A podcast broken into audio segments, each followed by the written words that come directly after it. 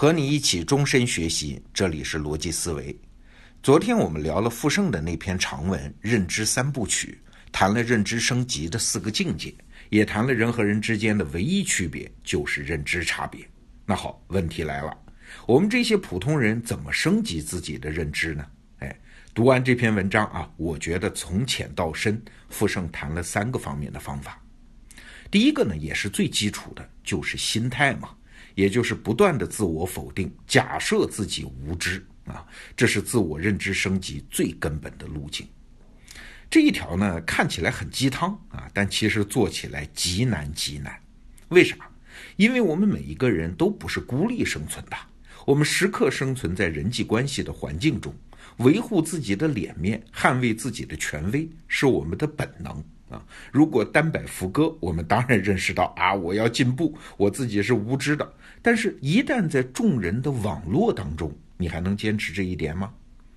举个昨天发生的例子啊，我自己因为有事儿，急匆匆地披上衣服走出办公室，这衣服呢穿反了，我自己当然也知道了，准备在坐电梯的时候重穿。但是走到办公室门口啊，有位同事就提醒我：“罗胖，衣服穿反了。”我头也不回地说：“我知道啊。”可是到了电梯里呢，我就反省了。我知道这三个字是不能轻易说的，尤其是不能轻易跟同事说。哎，你以为你真知道的事儿，你未必真知道。就算你真知道的事儿，也不能让别人误以为你真知道和全知道。所以啊，回头我还是向那位同事道了个歉啊。还有一次，我听一位所谓的国学大师演讲。他可能也是说到兴头上了吧，来了一句：“我四书五经倒背如流。”哈哈，本来呢，我是觉得他挺有学问的，但是这句明显就是吹牛了。四书五经里面，光《左传》这一本就将近二十万字，我是绝对不相信他能倒背如流。这倒不是说啊，我嫌弃他吹牛，而是他表现出来的这个套路，让我一眼就看穿他的学问进步也就这样了。事实上呢，从认知升级的角度来看，任何人都没有任何机会有资格对任何事儿说“我知道了”，这不是态度上的谦虚啊，而是事实如此。一个真正的终身学习者，你会发现任何话题都有无穷无尽的深入空间。好，傅盛说的第二个认知升级的途径呢，就是行动。傅盛说自己的一个例子啊，两年多前他就说：“今日头条，将来不得了。”它是移动端的搜索，但是他自己呢，一直到一五年的四季度才开始召集人马，开始开发类似的业务。哎，这就是认知里经常出现的一个误区啊，以为自己认为很重要和真的认为很重要，往往不是一回事儿。这个现象很常见啊，我们每个人都知道健身很重要吧？学习英语很重要吧？不抽烟对身体很重要吧？但是真正能下决心去跑步、去背单词、去戒烟，那就太难了。那你说你是真知道还是假知道呢？王阳明说：“知行合一，难就难在这儿啊！”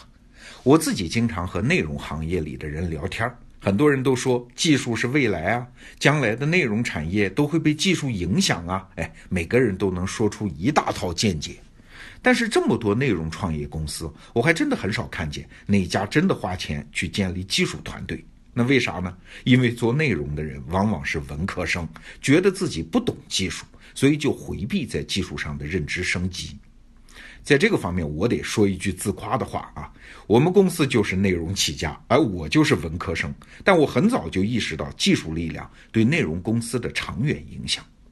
但是我和我的创始合伙人托布花都不懂技术啊。所以很早我们就请来了另一位懂一点技术的合伙人快刀青衣啊，后来又请来了一位 CTO 老沈沈仁奎当我们的首席技术官，而且建立了技术团队。说实话，刚开始我们在技术团队上花了那么多钱，到底他们在干什么，干得怎么样啊？其实我们根本就不清楚。但是如果没有对技术趋势的坚定信念，我们后来也就没有机会做出像得到 APP 这样的产品了。即使做得出来，在产品升级迭代上的速度也会慢得多啊。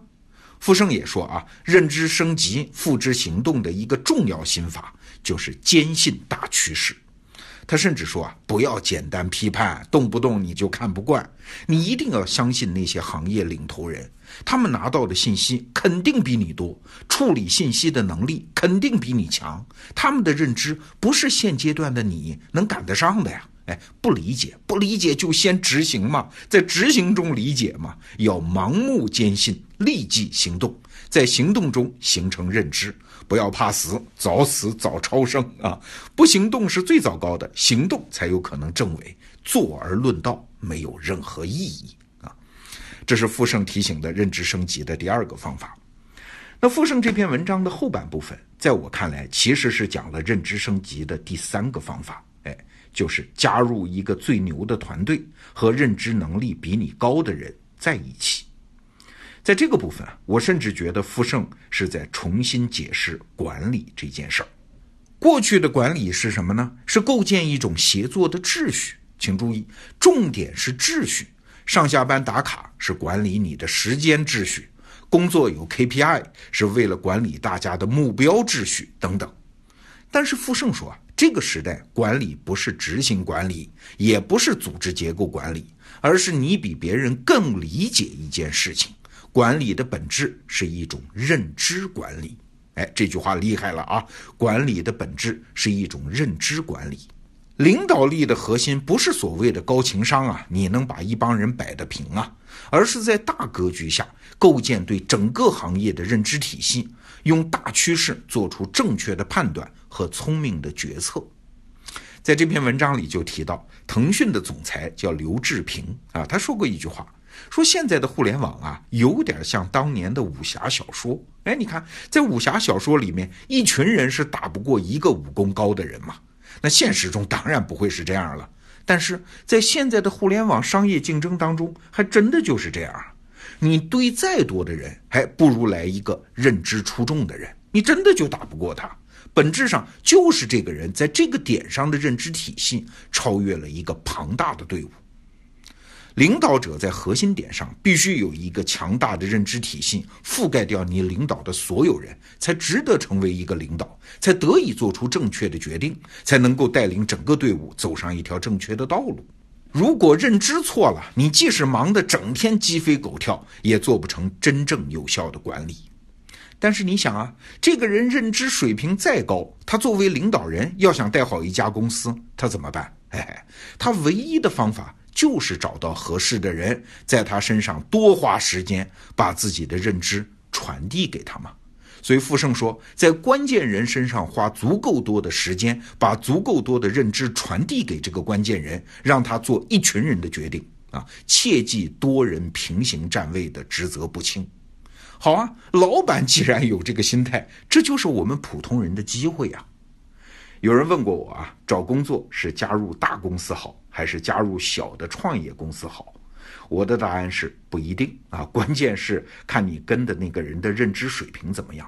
在大公司里面，可能因为层级太多，哎，好的真正核心的认知你接触不到。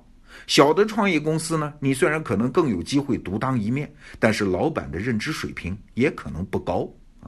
所以职场里面的人赚到的哪里是钱啊，而是认知啊。至于那些赚大钱的人，多数情况下那是认知提高的结果啊，是要一长段时间之后才能兑现的东西啊。富盛还有一个洞察也很有意思，他说，腾讯这些年发展的那么好，股价这么猛涨，这是为啥呢？大家都知道啊，是因为腾讯采取了开放策略。那它开放挣到的是啥呢？哎，不是别人的钱和业务，而是别人的认知。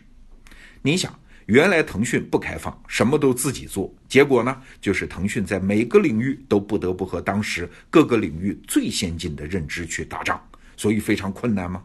后来呢，腾讯开放了自己的生态，投资了一大批公司，结果是啥？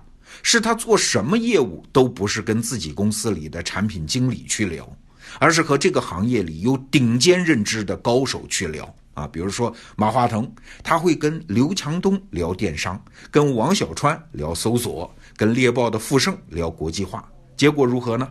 结果是腾讯的市值从三百亿美金一路涨到今天的两千多亿美金。所以啊，腾讯用这种开放的生态策略，本质上拿到的不是投资挣来的钱，而是投资挣来的认知。对腾讯这样笨重的大公司都有效的策略，你想，对我们每一个普通人，那当然就更有用了。所以啊，综合今天我们说的所有这些啊，要想升级认知，有三个途径可以达成。第一，永远保持否定自己的状态，知道自己不知道。第二呢，永远不停留在知道，重要的是把知道变成行动。第三，永远和比你知道的多的人在一起。关于富盛的这篇文章，我花两天节目的时间做了解读。它的原文呢，我也会放在这个音频附属的文稿里，供你参考。好，今天的节目就是这样，明天见。